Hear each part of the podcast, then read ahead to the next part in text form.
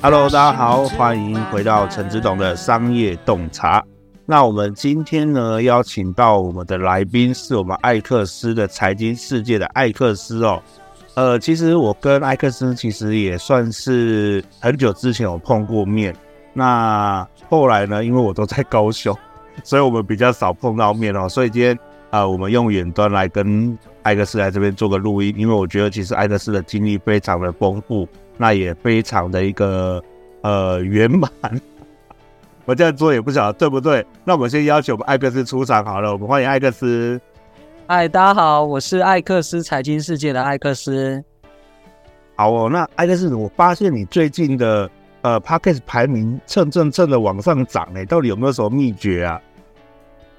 就是努力拍啊，然后我自己本身自己有私域流量啊，所以我都会。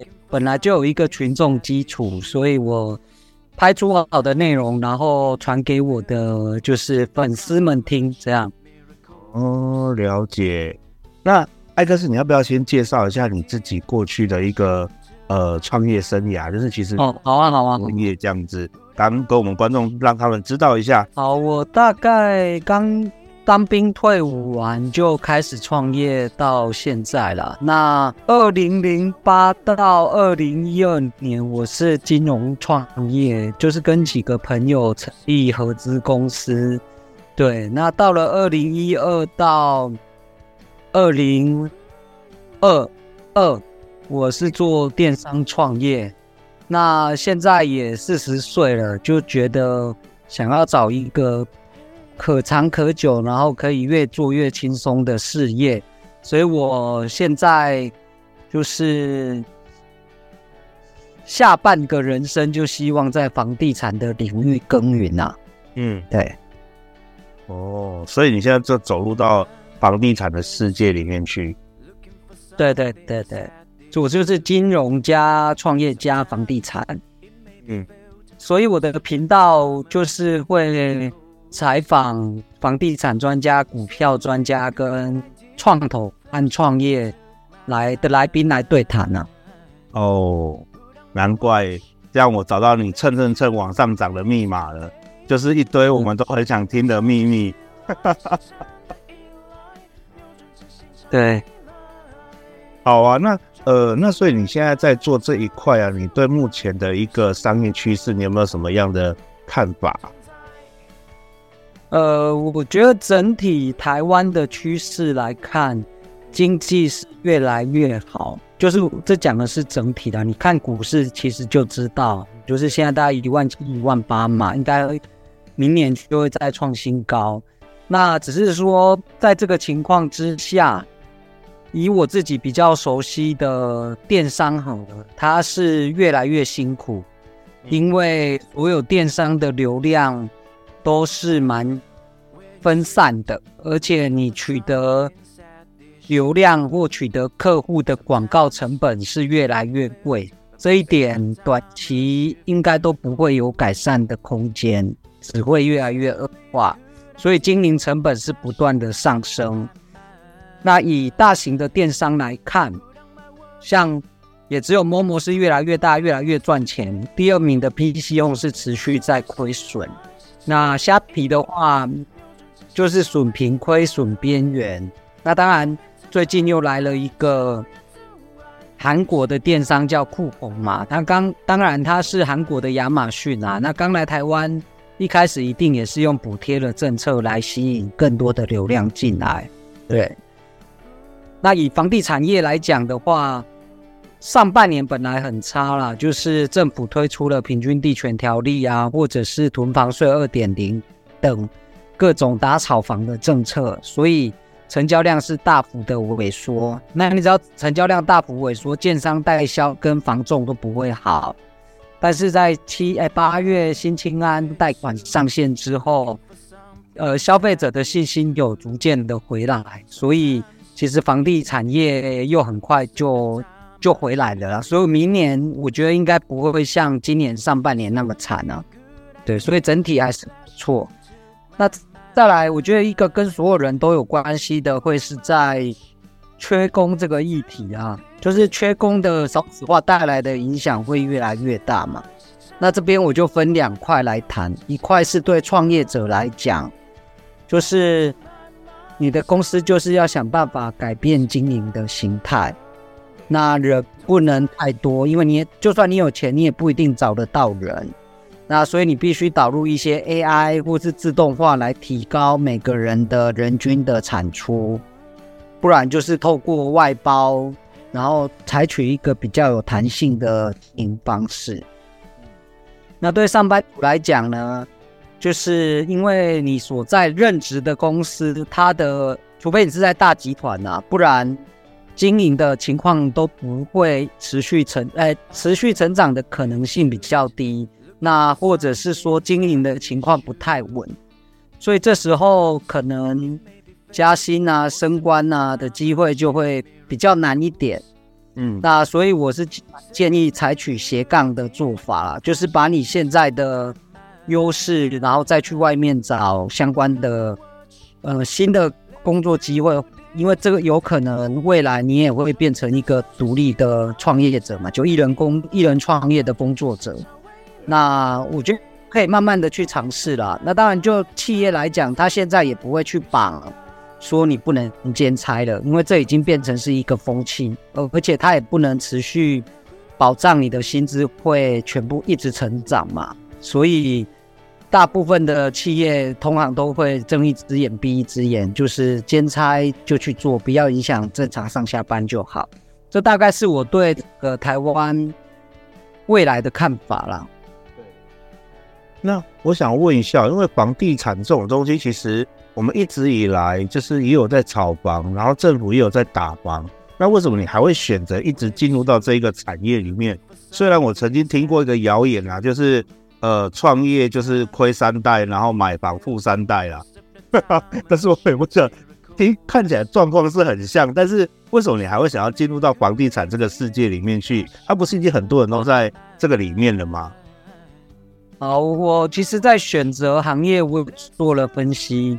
就是以房地产市场来说，它虽然没有过去那么好，但是跟很多行业比起来，它还是比较好的。那房地产的规模大概是股市市值的四到五倍以上。再来是股市里面有非常多外资法人，很多精英在里面，但是房地产市场因为限制。就是法人不能买房啊，寿险业不能买，外资不能买一般的住宅，所以其实它的竞争相对是不激烈的。对，那再来是呃，这个行业里面其实也没有所谓的龙头啦，就是没有到网站，像电商就有 Momo PC 用在前面嘛。那你说房地产市场，不管是建商或者是呃。代销或者是中介，或者是一般小小的个体户的投资客，其实都有区域性，就没有人能垄断市场，所以其实这个机会是还蛮多的。那再来是这个行业，不管你要工作或是创业，你一定是选一个持续成长的行业嘛。那房地产其实就是会一直的长大，金额一直往上，数量也会增加，所以它是一个越来越大的市场。那从竞争分析来看，不管你创业或工作，就是要选择一个很大的市场，然后竞争又不激烈，然后又不需要太多人力，可以越做越轻松，可长可久。你所需要的技能，基本上可以再用个二三十年，本质都不会变了。嗯，那啊，其实我很想继续问房长下去，但是我们时间好像没有那么多。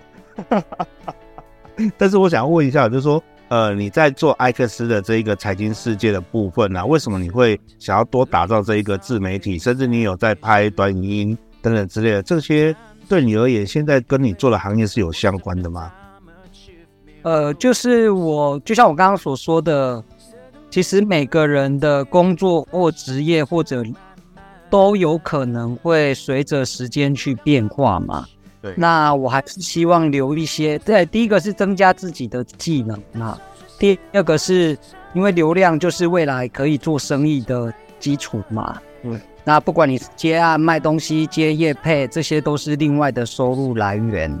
那我自己长期就有在经营个人的 Facebook，也有在经营赖社群、赖群这些。那今年我是到乐居。就是一个房地产网站，目前最大的房地产网站当研究部主管。那我在二居这边也是会负责拍 YouTube 跟呃短影音，所以我其实已经掌握了文字跟影像的制作能力。那 Podcast 是我过去一直没有尝试过，那我也想从 Podcast 的这个市场去。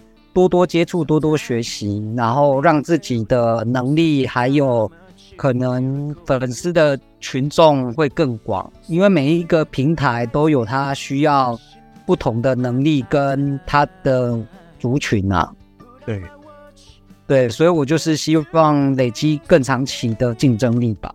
哦、嗯，因为刚好我跟你是相反，我是从 Podcast 进入，那现在想要走到。抖音啊，或者是那种影像的世界，其实有一点跨不太出去了。就是很多人都习惯说听到我的声音，但是看到我的就会不是很习惯。那反正你是从一开始影音这边，你说从影音然后做完了，最近刚进到 Podcast，那你觉得这样的自媒体当中，它有什么很大的区别吗？Podcast 我觉得它的成本相对低啦，嗯，那就是也不需要露脸嘛，然后。短影音的话，就你你需要的表达能力，或者是需要的后置，相对再会高一点。那 YouTube 长影音的成本是最高的啦。对，那你自己会最喜欢哪一种？最喜欢哪一种？其实我呃，应该说我会以短影音跟 Podcast 为主，因为 YouTube 的节目。需要企划的心思非常多，而且后置成本太高。对，那流量也相对少啊，因为现在厉害的都已经占走了嘛。对啊，那我就选比较简单，然后有一定的群众基础，这样经营起来会比较有成就感，比较会有成果啦。嗯，那你可不可以跟我们就是聊聊说，那就算我们在做这个自媒体，可能稍微有一点流量了，那我们要怎么把它？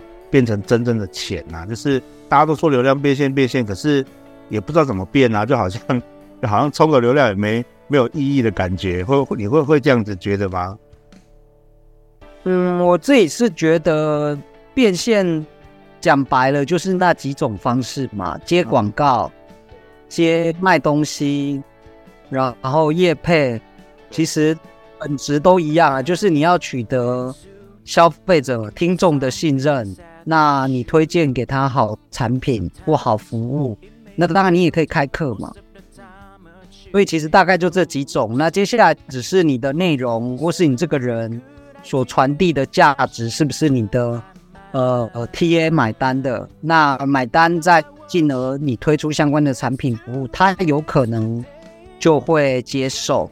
那当然你的族群 TA 越人数越多，你变现的成功率就会越高嘛，这是简单的数学啊。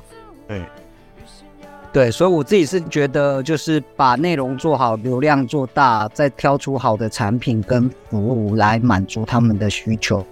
其实就跟创业一样啦，就是一人创业或开公司都一样，你就是要提供客户想要需要的产品跟服务。那。说到创业啊，就是你过去有这么多的创业经历，你现在也在做不同的事业跟不同的平台的自媒体。那对于现在想要创业的年轻人，你会给他什么建议吗？因为呃，我举个例来讲哈，就是说，像我有一个会员，他是做目前也是在房地产里面做工作，他是打工的，但是他自己很想创业，他又不知道他该创什么业。这样的话，你会给这些年轻人什么建议？嗯，我自己觉得，如果是年轻人的话，他们天生对于 TikTok 短影音是有优势的，嗯，所以他应该要好好的利用 TikTok 来增加他的曝光，甚至要把流量导到私域流量，导到自己的流可以直接接触的流量，例如赖群、赖社群或 email 电子报，这个关系才会可长可久。因为不管是 FB、IG、TikTok，都是平台，都是别人的，你有可能。你累积出来的东西有可能就会在一夕之间消失，或者随着平台演算法的改变，你的那个接触你的潜在客户的管道就会断掉了。所以还是要想办法让他来到你自己的私域的流量。那当然，其实就是创业哦。我自己觉得还是先以一人创业为主会比较好啦，因为你说开餐厅，第一个你的装潢。采购原物料库存，甚至是要请员工值班，这个都你你不花个三五百万也做不起来嘛。对啊，那你如果是从一个人这样慢慢，不管你用什么方式开始慢慢尝试，我觉得会比较成功的机会会比较高啦，因为也可以活比较久。嗯，所以你还是会建议他，就是以最低成本的方式，然后先看看呃能做些什么，去以一人公司来。先作为一个切入点，那慢慢的这样，再来有一些钱了，再慢慢的增加不同的营运项目，这样。对，这样的方式是会比较稳健一点。不然你说开餐厅投个三五百进去，其实烧很快了，那你压力也会很大。因为有时候你的能力、经验是要跟着时间去累积，也要跟着环境最新的状况去做调整嘛。所以，我反而建议，如果你不是一个能力很强、资源很多的人，你想要创业，我认为是可以先兼职创业，然后慢慢的尝试。那等收入越来越多，可能到你的薪资的一半以上，再出来全职创业，我觉得会是比较好的选择。那其实像说到这个议题，我又想要分分一个分支哦，就是说我们经常都会听到一些直销说他也是创业，那。你对于这样的创业，你会有什么想法吗？就是，呃，直销也算是一种创业，还是它只是另外一种，呃，增加收入的方式而已？呃，直销的话，我觉得那就就就看你对创业的定义。如果你是一定要有公司，或是一定要有自己的客户，那就是直销就不是创业啊，因为创，除非你开一家直销公司嘛。对对。对啊，不然其实它跟业务跟加盟，哎，加盟对，其实很像啊。但我我是不排斥直销的啦，我觉得它就是一种商业模式嘛。啊，任何行业、任何商业模式，一定有人做得好，一定也有人做不好，或是正派不正派。所以我对直销本身没有太负面或正面的看法，就尝试看看，然后选择适合自己能赚到钱的，而且现实啦，我觉得这个才是最重要的。对。对啊，对，因为因为其实为什么会说到这个，就是因为我其实身边有一些年轻朋友，他们好像会被误导成认为，就是说做直销就是创业，但是在我自己的认为当中啦，直销是一种增加收入的方式，甚至你可以说你是代理商，你是经销商，这我觉得都对啊，哎，但是你说你是创业，我会觉得你可能那个那一个那个那个叫什么思维有点狭隘了一点点，对啊。那如果他对创业的认知还不够嘛？嗯，对，对啊，对啊，所以有时候我都会蛮想让那些年轻人知道说，其实创业不是那么容易，就是你很多很多的那个资本啊，或者是一些人脉关系啊，是要先先去累积的。对啊，对啊，对啊，我认同。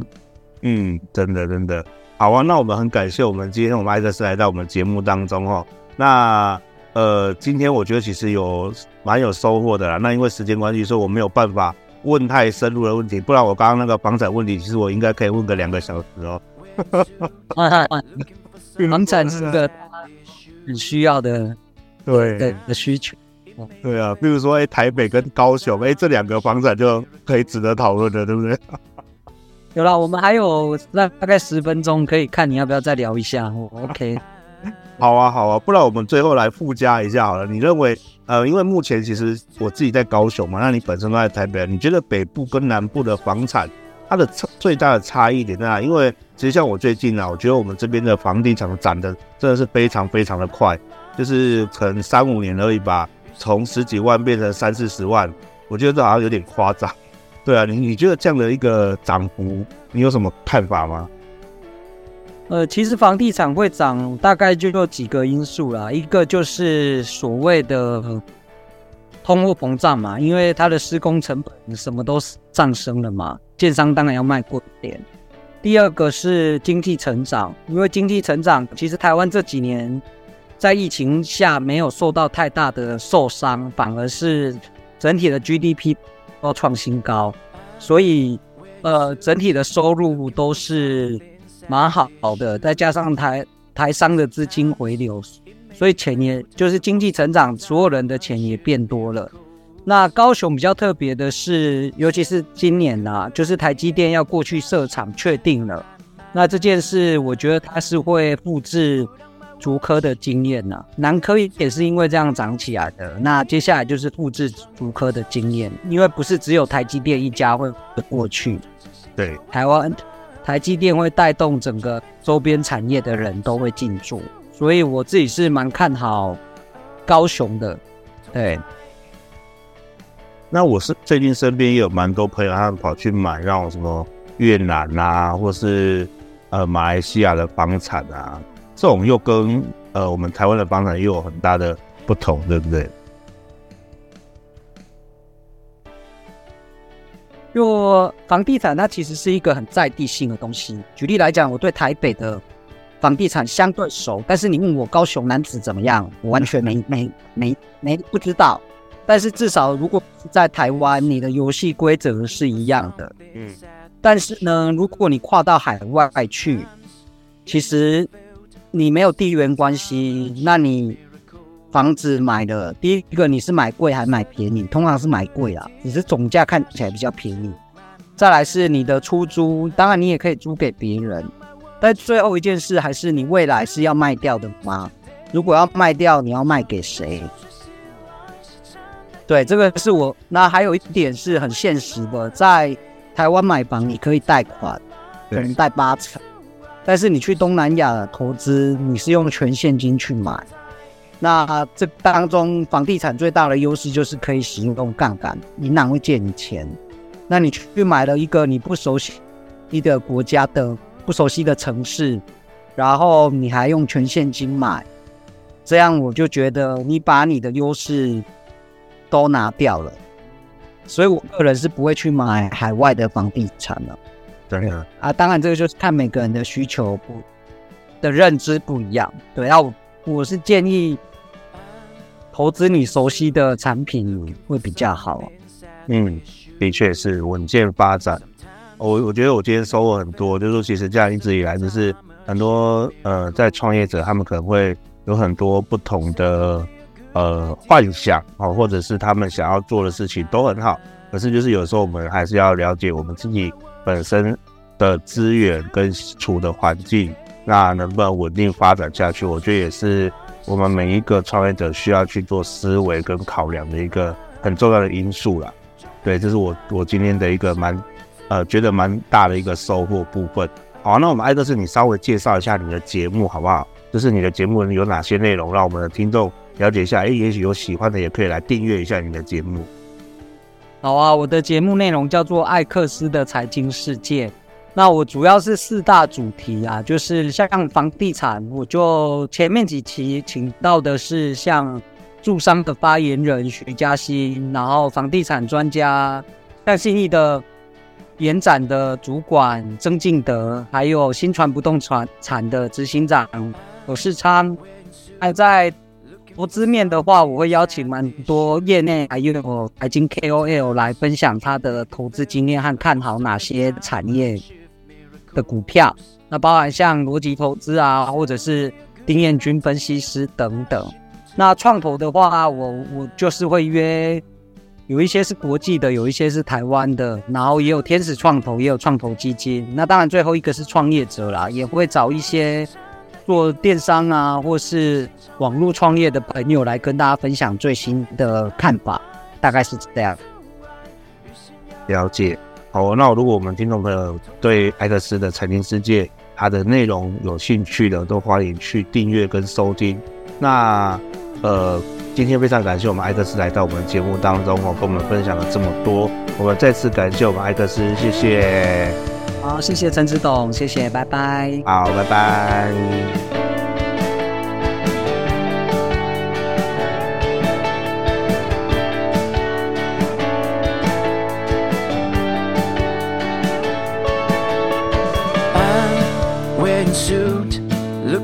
Something's at issue.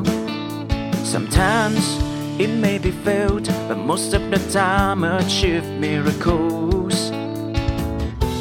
Suddenly a good idea flashed into my mind.